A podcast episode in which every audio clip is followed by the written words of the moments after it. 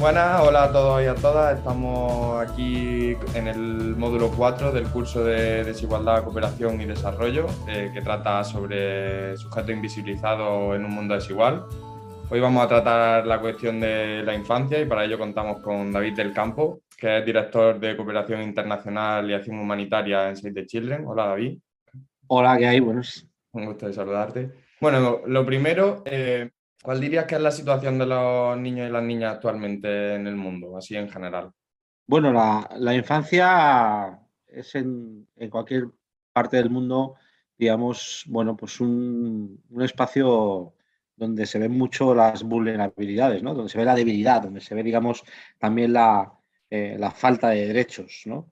Eh, es evidente que no es lo mismo eh, la mirada de la infancia en Madrid que la mirada de infancia en, en Camerún, por ejemplo, o, en Mali, ¿no? o en un país de Asia, porque bueno, los contextos son diferentes, pero es verdad que ah, en materia, por ejemplo, de protección de la infancia, aquí en España vemos, lógicamente, pues como a diario se producen violaciones de sus derechos, los abusos, la violencia sobre ellos, y por tanto es una situación de, indefensión, pero eso pasa igual en, el desierto de Mali, donde pues hay miles de niños que huyen de, un conflicto y que lo primero es que no tienen escuelas, pierden a sus padres y por tanto contextos de violencia hacia la infancia eh, ocurren en todas las partes del mundo. Y por tanto eh, esa mirada de infancia que muchas veces decimos que está la Convención Internacional de los Derechos de la Infancia, que es la más eh, ratificada, como la más, digamos, uno de los mm, documentos o de los acuerdos internacionales más con mayor respaldo, también es la que mayores, eh, digamos, incumplimientos acumula y por tanto, bueno, se produce esa eh, eh, contradicción. Y, comentando esto que, cuentas, que bueno, que al final como que, ocurre en todos los lugares del mundo, ¿dirías que hay características estructurales de la sociedad que hacen que, que los niños y las niñas estén en una situación de más vulnerabilidad que el resto de personas? pues mira, lo primero es que los, la infancia es sujeta de derechos por sí misma. El problema que existe es que esos derechos están en manos de, la tutela de, los adultos. Es decir, a ti o a mí mañana no se produce, digamos, una situación de indefensión y podemos, lógicamente, pues eh, reclamar ayuda, ir a una comisaría, ir a un abogado, ir a un psicólogo, pero cuando el daño, digamos, la violación de esos derechos se produce a un niño de 8 años, recurre, necesita de un adulto para defenderse, necesita la voz de un adulto, la firma de un adulto. Por eso es muy importante que las leyes y los sistemas de protección de la infancia y, lo que rodea a la infancia eh, bueno, tengan mecanismos que funcionan adecuadamente y que realmente bueno, pues no se producen fallos en los sistemas, porque entonces estamos en una situación muy complicada. Y ahora pasando, y que, lo tenemos relativamente reciente, toda la cuestión de Afganistán y un poco hablando de de los desastres tanto humanos como naturales, ¿cómo le afecta, cómo le afecta a la infancia todo este tipo de, circunstancias? Pues mira, eh, en el caso de Afganistán es un país en el cual la mitad de la población tiene menos de 18 años.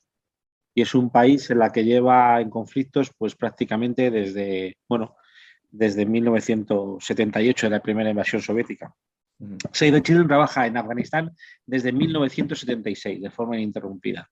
Es decir, em, siempre ha habido razones para seguir trabajando en, eh, el país y, por la infancia. Y por tanto, es que em, había una vulneración de derechos, había situaciones críticas por las cuales estar.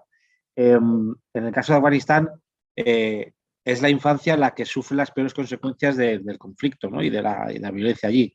Por un lado, porque es donde las escuelas bueno, pues más se cierran. Por otro, porque muchos de sus derechos son objetivo de, enfrentamiento y por tanto, eh, bueno, pues exige que haya eh, organizaciones internacionales como Save Children y otras, bueno, pues que intenten que esto, eh, bueno, pues no ocurra, ¿no? Y por eso la necesidad de, la presencia de Afganistán, ¿no? Como uno, el epicentro, ¿no? De, necesidad de infancia en materia de educación, de salud, de protección de las niñas, por ejemplo. O sea, hay, hay muchísimas razones para seguir estando en Afganistán eh, más de 40 o casi 50 años después.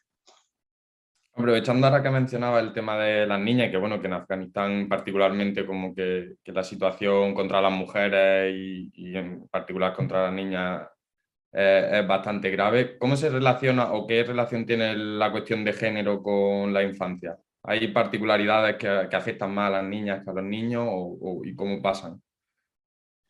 Mm, los gobiernos eh, eh, siempre tienen sus, la mayoría sus marcos de protección para la infancia, pero siempre son, los, eh, son las políticas públicas que menos recursos y menos capacidades y menos atención reciben. Por tanto, pero no ocurre solo en países, digamos, de bajo desarrollo, sino también en países con alto desarrollo como puede ser España. ¿no? Es decir, lo vemos, ¿no? Como hace poco veíamos como en la Comunidad de Madrid eh, se producía un, grave caso de unas menores que estaban bajo la tutela del gobierno de la comunidad autónoma y en otros sitios.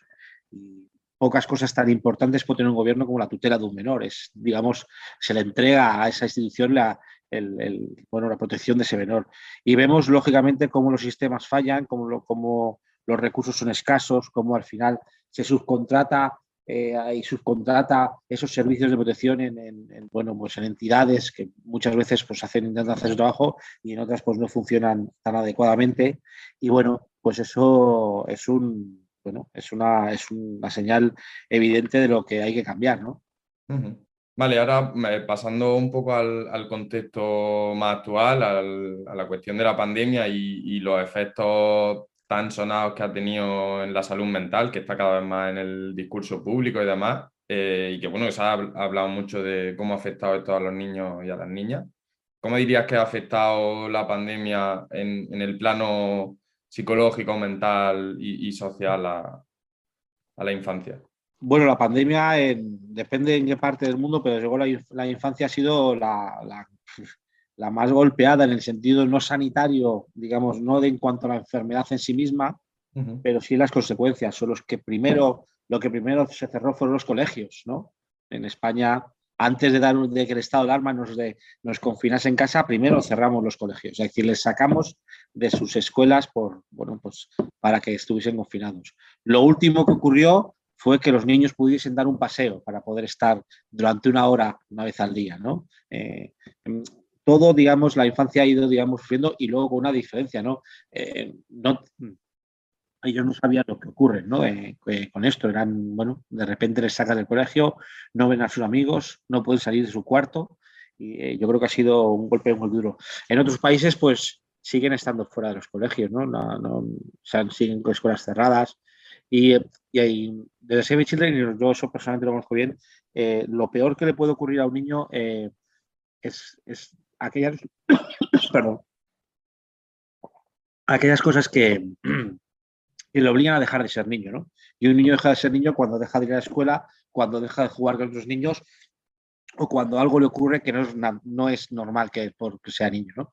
Y, la, y la, el, COVID lo que ha hecho es eso, ¿no? Un golpeo ha, dejado de, ha impedido ser niños a, la mayoría de la infancia, ¿no?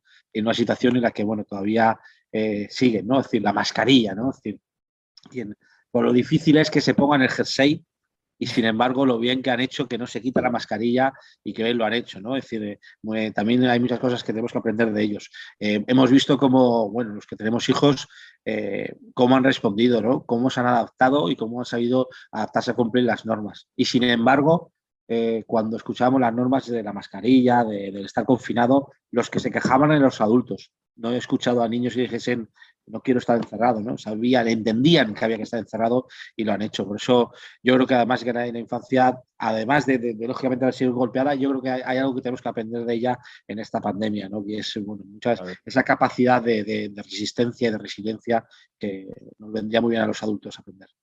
Eh, ahora que has mencionado varias veces Save the Children y la labor que hace, ¿cuál dirías que es el papel de, de las organizaciones como Save the Children con respecto a la infancia? La primera y más importante siempre es ser su voz, ¿no? No, no apropiarnos de ella, sino poder que su voz y sus situaciones lleguen a, eh, los adultos. Ellos no tienen la capacidad de, poder hacer llegar su voz, pero organizaciones de infancia sí que podemos ayudarlos, ¿no? que podemos hacer de altavoz, ¿no? Eso es muy importante.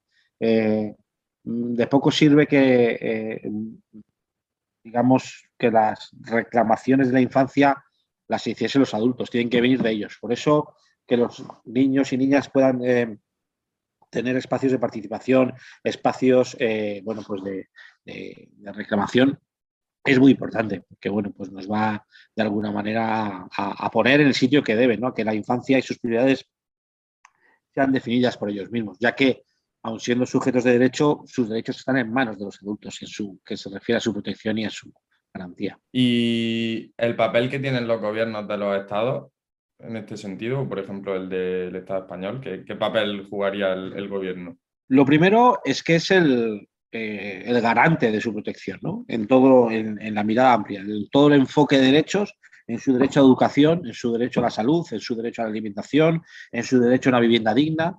Tenemos el caso del de ahí de, del gallinero y de Gallada Real, ¿no?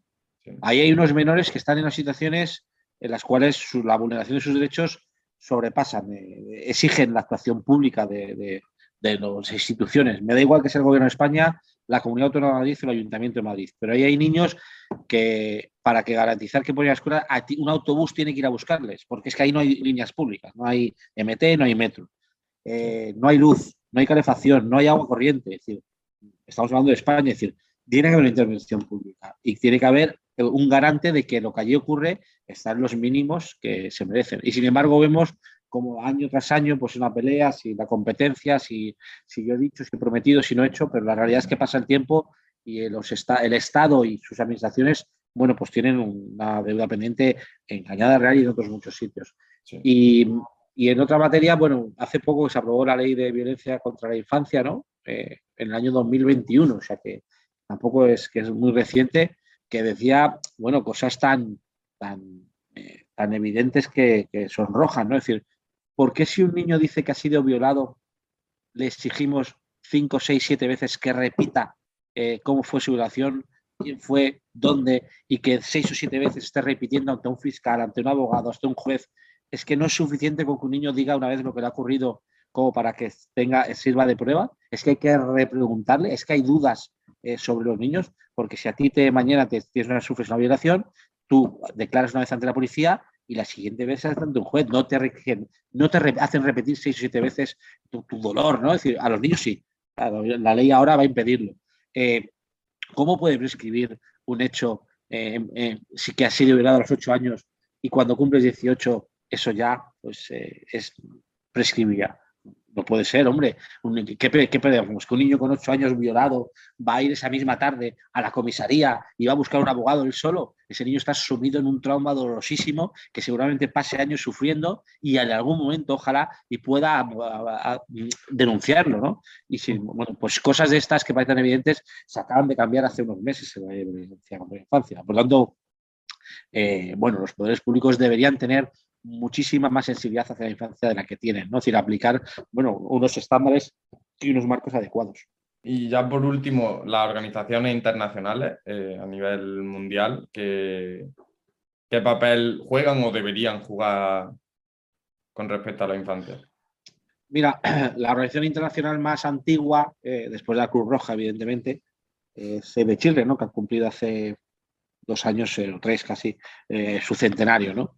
Em, si miramos por qué nació Save the Children en 1919, básicamente es algo que, es, que, hoy sigue siendo válido y es que era la solidaridad de, personas de un sitio, pero no solamente con los niños de su, de su lado, sino con los niños también del adversario, del enemigo. ¿no? Es decir, la, infancia eh, eh, sufre las guerras, en este caso, en cualquier parte, no hay matrícula no hay, no puedes decir que esta infancia la, es, atiendo más o está menos, sino un niño es un niño la de sus derechos no tiene, no tiene, no puede tener fronteras. Por eso las Naciones Internacionales de Infancia, como Save y otras, pues siempre reclaman eso, es una violación, o sea, un niño es un niño en cualquier lugar y circunstancia y sus derechos no dependen de nada más que de eso. Y protegerlos, pues exige que haya, bueno, organizaciones internacionales que pueden estar en sitios donde otras organizaciones no pueden estar, que es nuestro caso. Vale, ya por último, para terminar, si tuvieses que decir cuál debería ser el siguiente paso si lo tuviésemos que dar hoy mismo eh, para avanzar en la protección de la infancia, ¿cuál debería ser?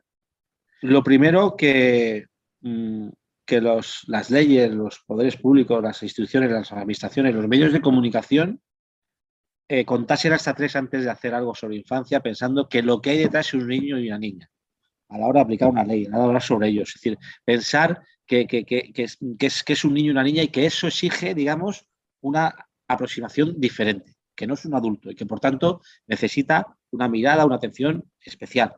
Y por tanto, bueno, pues eh, yo siempre pongo un ejemplo, mira, eh, si mañana, eh, si hoy hay una intoxicación por carne de canguro en España, en aproximadamente 12 horas sabemos dónde está esa carne, en qué supermercado, y en menos de 12 horas toda esa partida de carne de canguro que ha venido a Australia y está intoxicada queda retirada del mercado, porque es un mecanismo de protección de salud de los ciudadanos. Sin embargo, si le preguntamos al gobierno de España, a la comunidad autónoma de Madrid o de Cataluña o cualquiera fuese, si me puede decir dónde están hoy y cómo están hoy los menores que están bajo su tutela, eh, pues tardaríamos días en saber la información porque deberían pedirse un servicio. Es decir, no sabemos, o cuando desaparecen niños, ¿no? Cuando decían en las rutas migratorias, han desaparecido menores. Menor no puede desaparecer. O sea, es muy difícil porque si ha pasado una frontera, hay registro en esa frontera. ¿Qué ocurre? Que no hay una, que no hay una, no hay un sistema de protección de los menores como lo hay para otras cosas. Es decir, eh, mañana se cae un barco lleno de ordenadores y saben perfectamente cuántos ordenadores había. Ahora, si mañana se hunde eh, una patera con niños, no sabremos si eran seis o doce. Pues nada, yo por mi parte eh, ya estaría. Eh, muchísimas gracias por tu tiempo y. gracias a vosotros. Eh, la verdad que 25 años que estáis celebrando, para mí es un honor poder estar porque, bueno, formo parte de esa historia humildemente y, bueno, pues a mí os agradezco mucho que me hayáis llamado. Pues nada, muchísimas gracias, David, que vaya todo bien, ¿vale? Cuídate. Igualmente, un abrazo.